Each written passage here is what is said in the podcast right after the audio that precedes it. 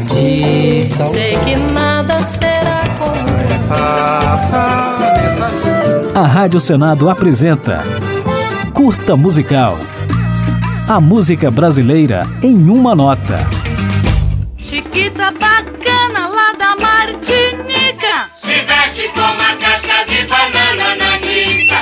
Emilinha Borba foi uma das maiores celebridades do Brasil no século passado. Não é à toa que a cantora é lembrada até hoje. A rumba que eu canto não nasceu em Nicarágua, em Las Vegas, em Manágua, Acapulco, Panamá. Eleita rainha do rádio pelo voto popular em 1953, Emelinha Borba atuou em dezenas de filmes musicais, apareceu em mais de 300 capas de revista, além de ter sido condecorada com vários prêmios e títulos, como favorita da Marinha e estrela maior da Rádio Nacional. As estrelas daqui deste mundo, que as estrelas do espaço profundo.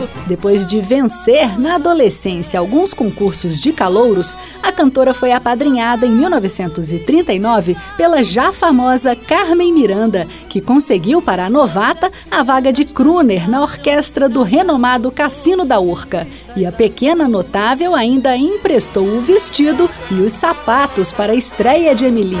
Mulata Bossa Nova caiu no Rally Gali. E.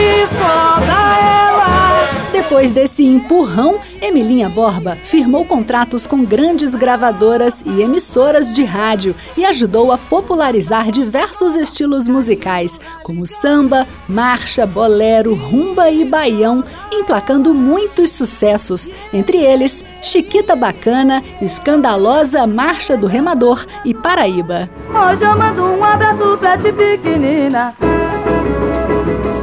E com o declínio do rádio e a ascensão da televisão no final dos anos 1950, Emilinha passou a estrelar diversos programas musicais na TV, como Emilinha Canta, Minha Querida Emilinha, A Grande Premiada e Emilinha aos sábados, além de substituir Chacrinha em várias ocasiões. Um dia, uma vez em Cuba, dançando uma rumba, disseram que eu era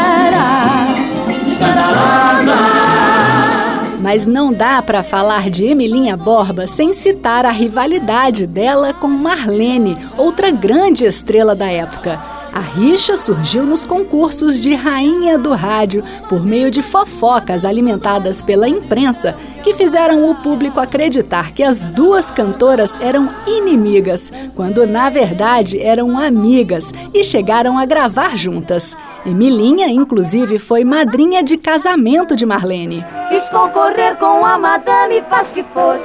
E apareceu vestida com uma casca de arroz. Desavença mesmo Emilinha teve em 1942 com a também famosa Linda Batista, cantora que estava tendo um romance com Orson Welles e ficou enciumada quando o cineasta norte-americano deu em cima de Emilinha.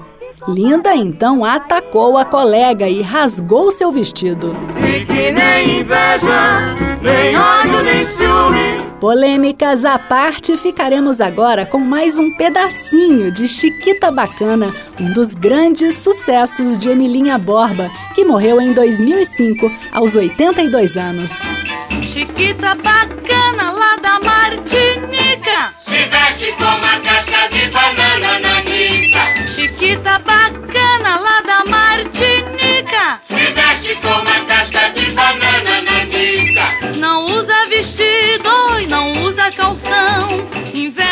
ela é pleno verão. Existencialista com toda razão. Só faz o que manda o seu coração. Oi, Chiquita bacana lá da Martinica. Se veste com uma casca de banana nanica. A Rádio Senado apresentou Curta Musical.